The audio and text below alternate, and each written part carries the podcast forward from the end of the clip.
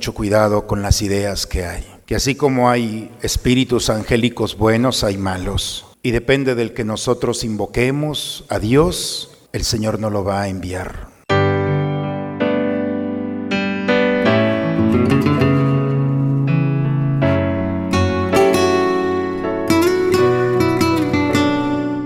Bienvenidos a la Santa Misa.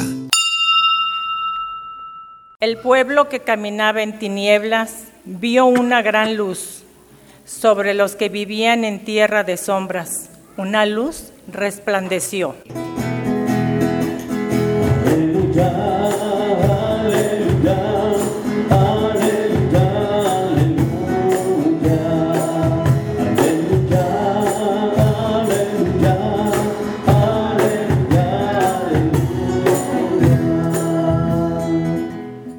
Señor esté con ustedes, hermanos.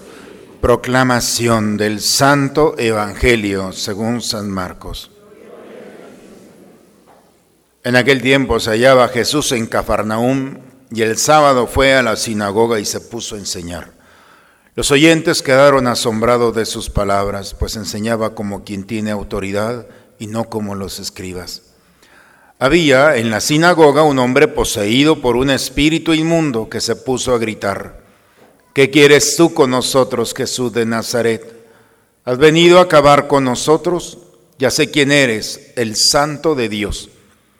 Jesús le ordenó, cállate y sal de él. El espíritu inmundo, sacudiendo al hombre con violencia y dando un alarido, salió de él.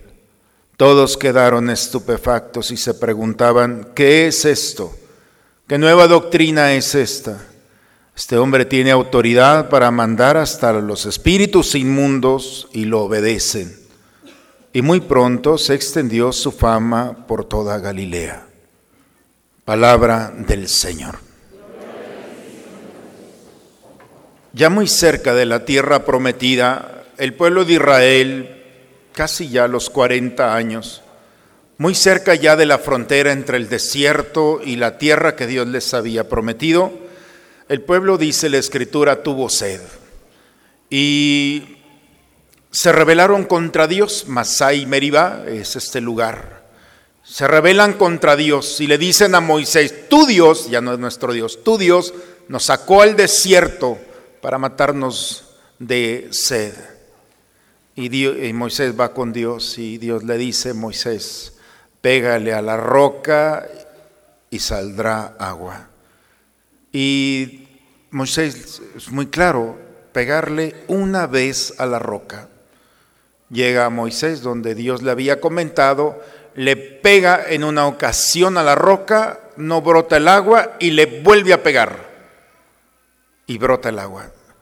Pero Dios le dice a Moisés, ¿por qué le pegaste dos veces? Te dije que solamente uno.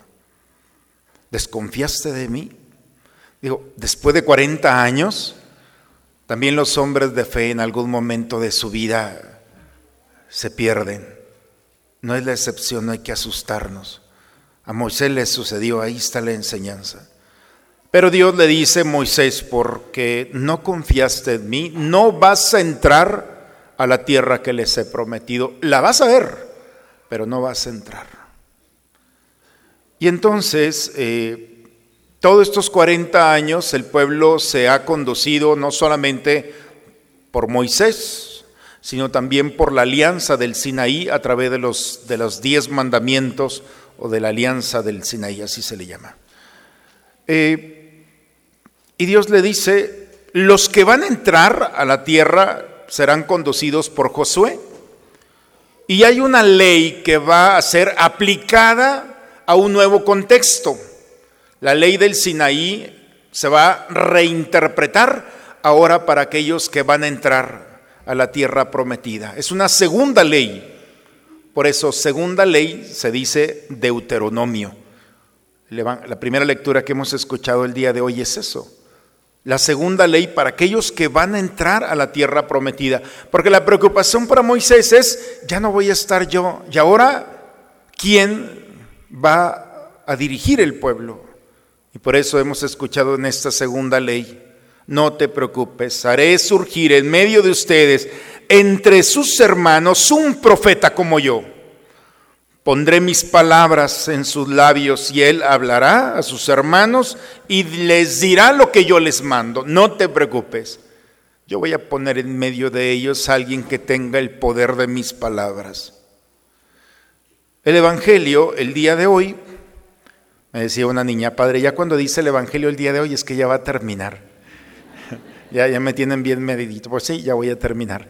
Entonces, el Evangelio el día de hoy dice que Jesús entró en Cafarnaúm, Cafarnaúm él vivía en Nazaret, y de Nazaret a Cafarnaúm son 52 kilómetros.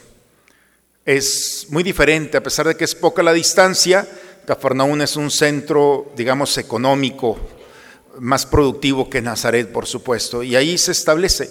En la Biblia tenemos registrado 35 milagros. Hubo otros muchos más, pero al menos los 35. La mayoría de estos 35 milagros Jesús los hizo en Cafarnaúm. Imaginemos, es una ciudad importante.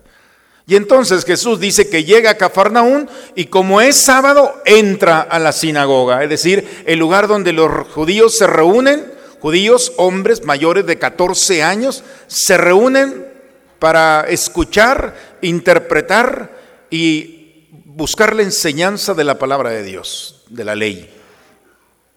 Y dice que Jesús se puso a hablar allí y se quedaron asombrados de sus palabras. ¿De dónde le viene esta autoridad? Y dice que había en la sinagoga un hombre poseído por un espíritu inmundo. Los ángeles creen en nosotros, ¿eh? No sé si ustedes creen en los ángeles.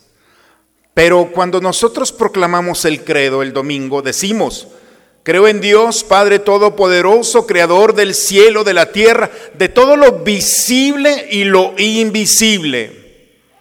Lo invisible es una naturaleza que nosotros hemos llamado angélica, aquello que no, no podemos. Los ángeles existen, son inteligentes como nosotros, tienen voluntad, quiero ir, no quiero ir, también tienen voluntad, son libres. La única diferencia entre un ángel y nosotros es que ellos no tienen cuerpo y nosotros sí.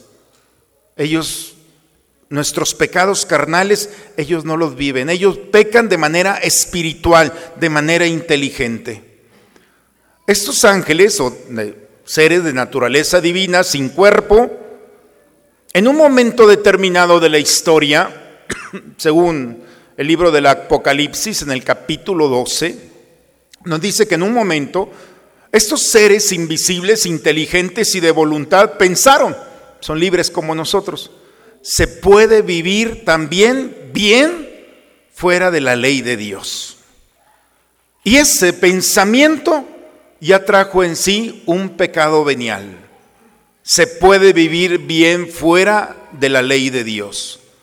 El problema es que no solamente lo pensaron, sino también decidieron, optaron vivir fuera de Dios, de la Santísima Trinidad, del Padre, del Hijo y del Espíritu Santo. Y estos seres, al salirse del proyecto y plan de Dios, entonces no solamente se alejaron de Dios, sino automáticamente quien se aleja de Dios empieza a combatir a Dios, a odiar a Dios. Todo lo que sea de Dios sea la creación, sea la misma naturaleza divina, ellos mismos empiezan a odiar. Son seres angélicos, inteligentes, condenados a vivir fuera de Dios. No porque Dios lo haya querido, es porque ellos lo decidieron.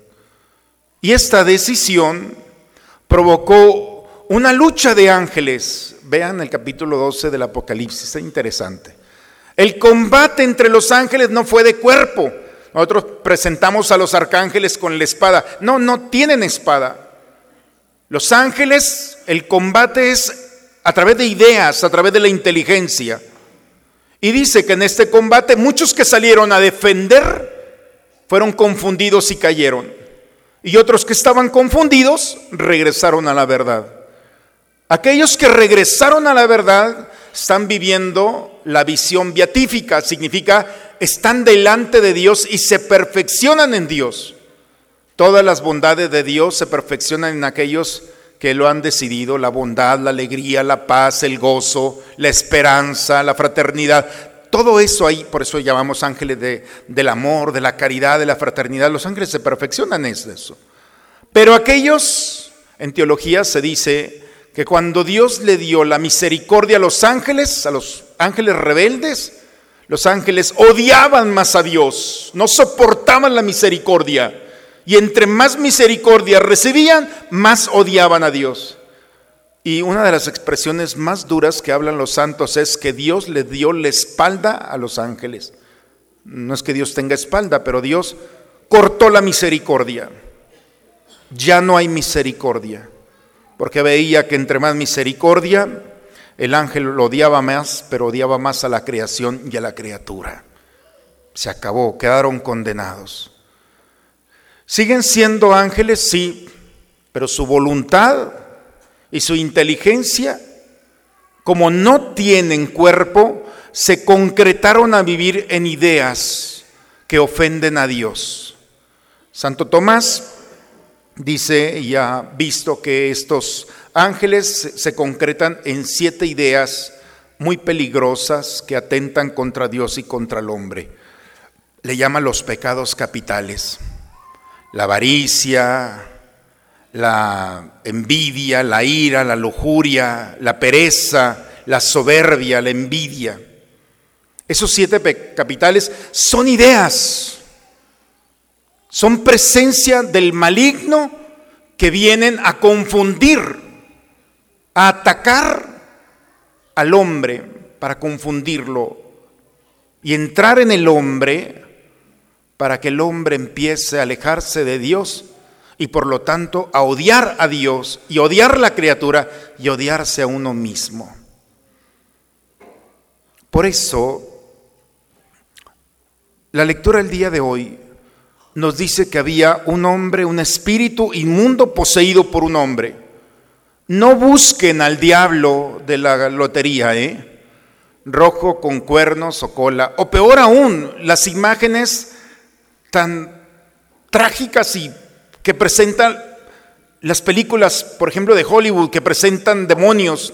Eso no es el diablo, no, las manifestaciones no son así. El espíritu maligno se presenta a través de ideas en el hombre, en la envidia, en la lujuria, en la avaricia, y ahí están dormidos en nosotros, trabajando al hombre. Y lo primero que hace el demonio cuando se posesiona del corazón del hombre es quitarle la palabra Padre. El hombre ya no empieza a decirle a Dios Padre. Porque los ángeles caídos o rebeldes o demonios no son ateos, ¿eh? Hasta los ángeles creen en Dios, pero nunca le van a llamar a Dios Padre, ni le van a llamar Señor, ni van a proclamar el nombre de María. Jamás. Estos ángeles lo primero que hacen cuando entran con una idea al hombre es primero le quitan al hombre la capacidad de decirle a Dios Padre y más aún decir yo soy tu hijo y proclamar el nombre de la bienaventurada Virgen María.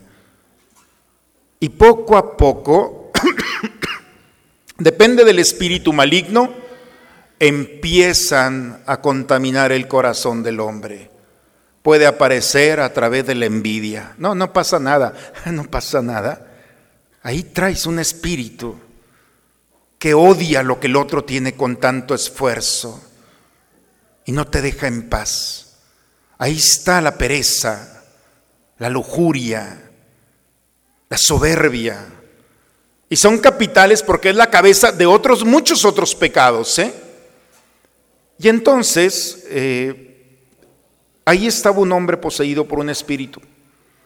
Se acerca Jesús y el espíritu está ahí. Este hombre estaba como cualquier otro. Pero cuando Jesús empieza a hablar de la buena nueva, escuchamos la primera lectura, el profeta que yo enviaré en medio de mi pueblo dirá mis cosas, mis palabras estarán en sus labios y dirá todo lo que yo le diga. Y entonces el demonio no soporta escuchar hablar a Dios. Y ahí estaba, por eso le dicen, ¿cómo? ¿Con qué autoridad está hablando este? Porque a los escribas no despierta demonios, pero en cambio Jesús sí. Y Jesús empezó a hablar y aquel em, empezó a enojarse, a molestarse. ¿Quién eres tú? Jesús de Nazaret. Has venido a destruirnos. Se despierta el demonio, la idea que estaba allí en este hombre. ¿Se fijaron que no salió a golpear a Jesús? No lo combate con el cuerpo, lo combate con la idea. Y se pone al tú por tú con Dios. Y Jesucristo lo único que le dice es, cállate y sal de él. Dice que con un gran alarido, este hombre,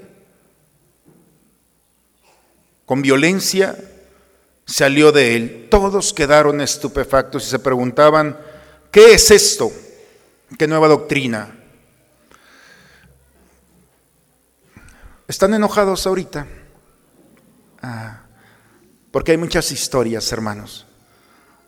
Porque la misma historia que hemos escuchado en el Evangelio es la misma historia que escuchamos ya no en la sinagoga, sino en la Eucaristía, que es un exorcismo también. La palabra de Dios, dice, es como una espada de dos filos que entra a lo más profundo del hombre.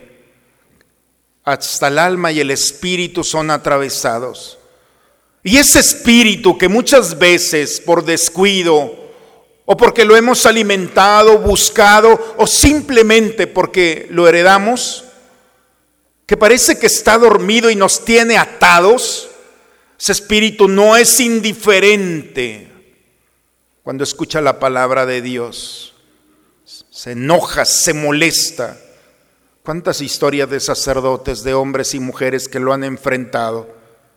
¿Cuántas veces en la Eucaristía podemos estar pensando, ya cállate, Padre, vámonos?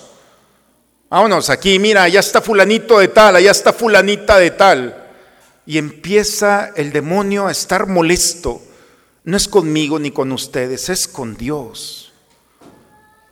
Y cuando empieza a molestarse, cuando te dice, vamos a misa y empieza ahí a uno, cuando vienes enojado, molesto, oye, es una hora. ¿Por qué puedes ver todos los partidos de fútbol? Tres partidos de 60 minutos. No, de 90, perdón. perdón. Perdón, un lapsus. Tienes 90, tres partidos. Y no estás enojado ni enojada. Puedes estar acostado en tu casa, no estás enojado ni enojada.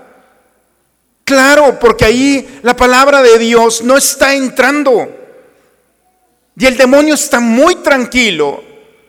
Yo estoy aquí muy bien porque estoy con mis amigos, con mis amigas en lo que me gusta hacer. Perfecto. Pero está la lujuria, está la avaricia, está la soberbia, está la envidia, está la gula y todos esos pecados. Claro, el demonio no te quiere traer aquí. Y si te trae, estás molesto. Date cuenta que no es un juego. Es el demonio que está atacando, posesionándose. Y con ideas te confunde con la mentira. Y empieza el odio. Y con el odio a Dios, la creación y a uno mismo. ¿Cuántos hombres empiezan a lastimar su cuerpo? No solamente con ideas que van contra la misma naturaleza, que empiezan a atacar a lo más precioso que tiene su esposa, su esposo, sus hijos, su familia, sus amigos, la sociedad. Y el odio que tiene el hombre por contaminar el agua, el aire, no le importa. El demonio está allí, contaminando, diciéndole a Dios, no quiero saber nada de ti. ¿Se fijan? El mismo camino del demonio es el mismo camino del hombre cuando piensa que puede estar bien fuera de la ley de Dios. Lo que no sabes con quién se pone. Cuando la palabra de Dios, cuando Cristo mismo se presenta en la Eucaristía, el demonio no puede con él. Nosotros dice el Papa, no se pongan con el demonio, les va a ganar. Si hay alguien que puede vencer a esos espíritus, aquí está, es Cristo. Y hasta el día en que se te quite la molestia y el coraje, ven a misa, tráiganselo encadenado si quieren. Pero mientras sientas ese odio contra Dios, es que estás bien atrapado, atrapada en esto. No es contra mí ni contra el que está a tu lado, es porque entró esa idea que contamina todo lo que es de Dios. Por eso, la lectura del día de hoy nuevamente nos vuelven a recordar el poder que tiene Jesucristo. Cállate y sal de él. El demonio no sabía con quién se ponía. Y la victoria del Señor está dada y participamos de ella todos aquellos que aceptamos a Jesús como nuestro Señor que en los momentos en los que hay ideas autodestructivas, tenemos la sabiduría que viene del cielo para decirle, Señor, así como dijiste en Cafarnaum, en aquella sinagoga, dime por favor, cállate y sal de él.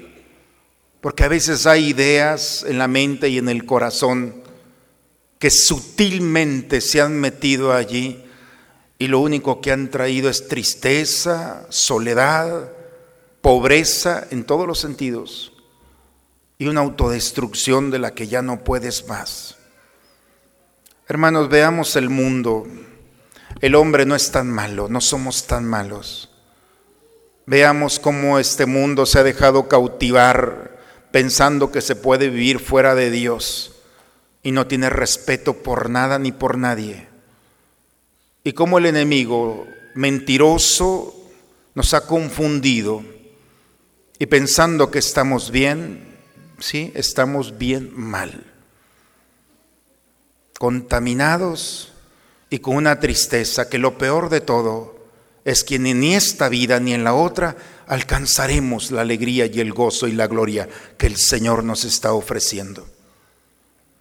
No es una humilía, hermanos, ni una reflexión para tenerle miedo al demonio, ¿de acuerdo? No hay que tenerle miedo, hay que tenerle respeto.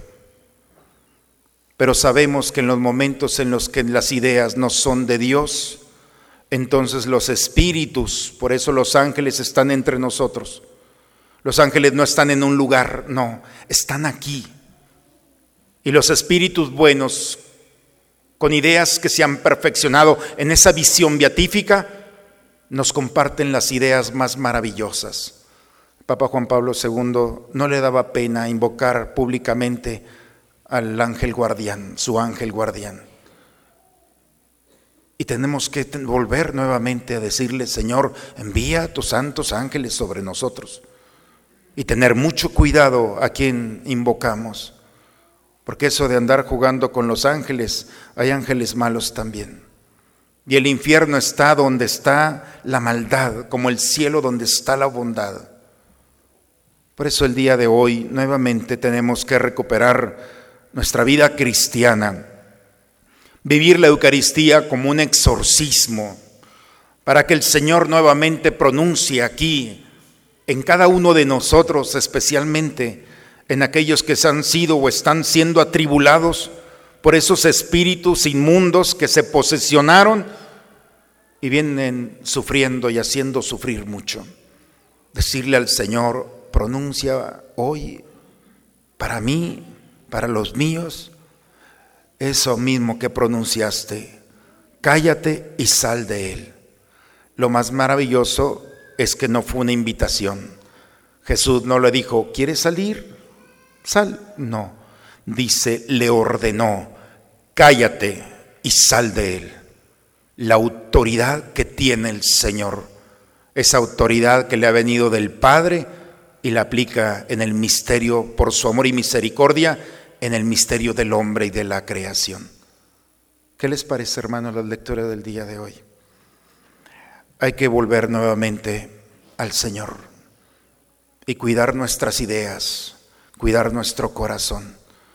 Y si ya no podemos nosotros es un buen momento para regresar al Señor, hasta que Él, por su amor y misericordia, pueda pronunciar sobre nosotros la delicadeza de un imperativo para liberarnos aún de nosotros mismos, de nuestras decisiones que muchas veces no han sido las más afortunadas. Hoy nuevamente recuperamos la gracia de Dios en esta Eucaristía y pedimos a nuestros ángeles, especialmente a nuestro ángel guardián, que nos proteja, nos cuide. Volvamos nuevamente a invocar a Dios a través de los ángeles custodios y pidamos nos proteja y nos cuide para llevar a, llevar a bien las grandes responsabilidades que a cada uno de nosotros el Señor nos ha encomendado. Que la alegría y la esperanza de aquel día en Cafarnaúm sea el mismo, la misma alegría y la esperanza que hoy podemos nuevamente disfrutar en la palabra del Señor, que viene a despertar, a confrontar, a expulsar y a purificar nuestros cuerpos, que son templos y morada del Espíritu Santo. En el nombre del Padre, del Hijo y del Espíritu Santo. Amén. Padre, me pongo en tus manos. Haz de mí lo que quieras. Sea lo que sea, te doy las gracias. Estoy dispuesto a todo. Lo acepto todo, con tal de que tu voluntad se cumpla en mí y en todas tus criaturas. No deseo nada más, Padre. Te encomiendo mi alma. Te la entrego con todo el amor del que soy capaz, porque te amo y necesito darme ponerme en tus manos sin medida, con una infinita confianza, porque tú eres mi Padre. Te rogamos, Señor, que alimentados con el don de nuestra redención, este auxilio de salvación eterna, afiance siempre nuestra fe en la verdad. Por Cristo nuestro Señor. Este próximo jueves de 7 de la tarde al viernes a las 8, terminando con hora santa, tenemos las 26 horas de adoración aquí en el templo.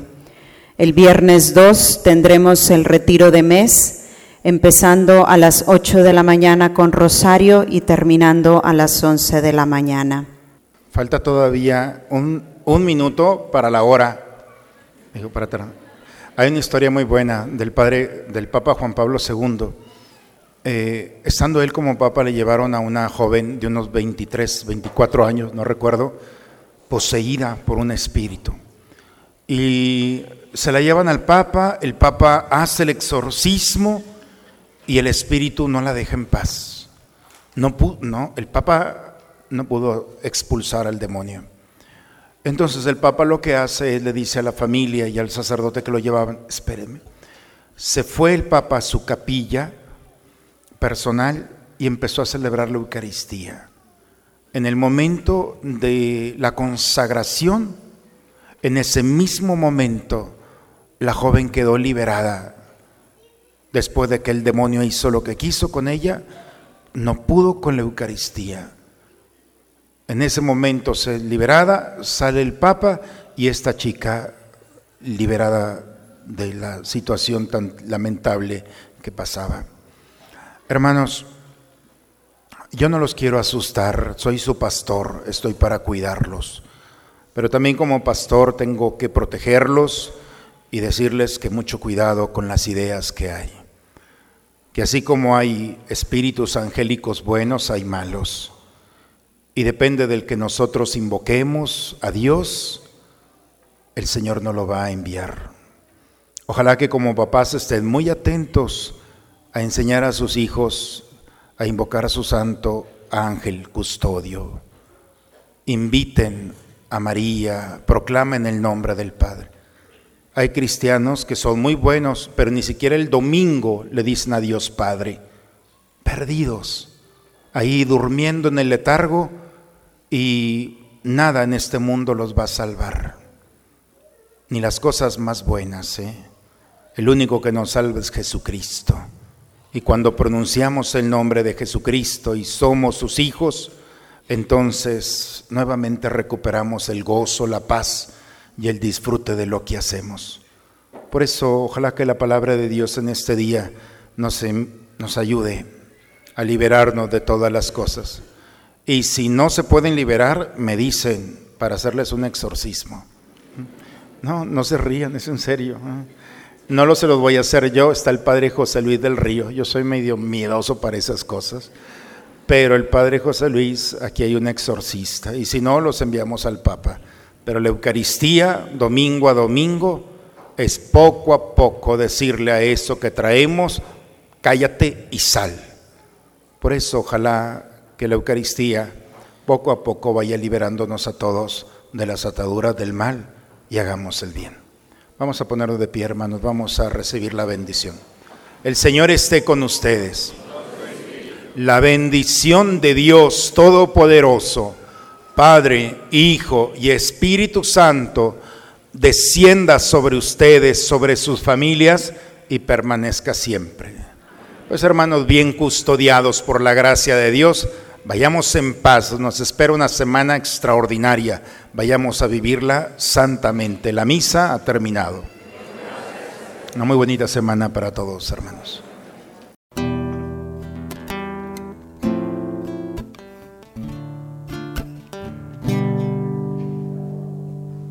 Si conocieras cómo te amo, si cómo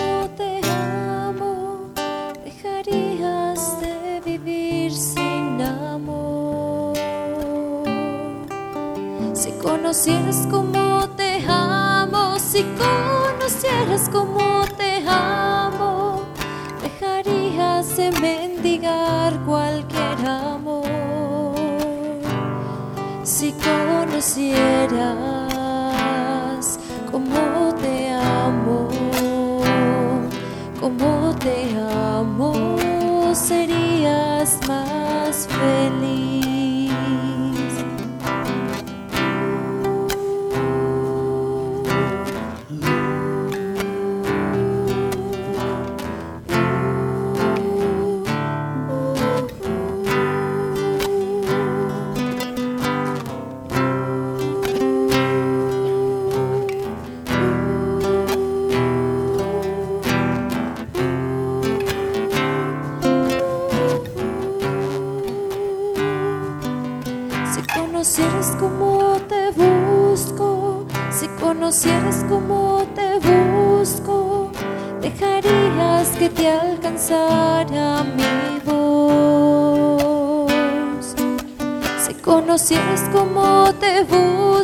Si conocieras cómo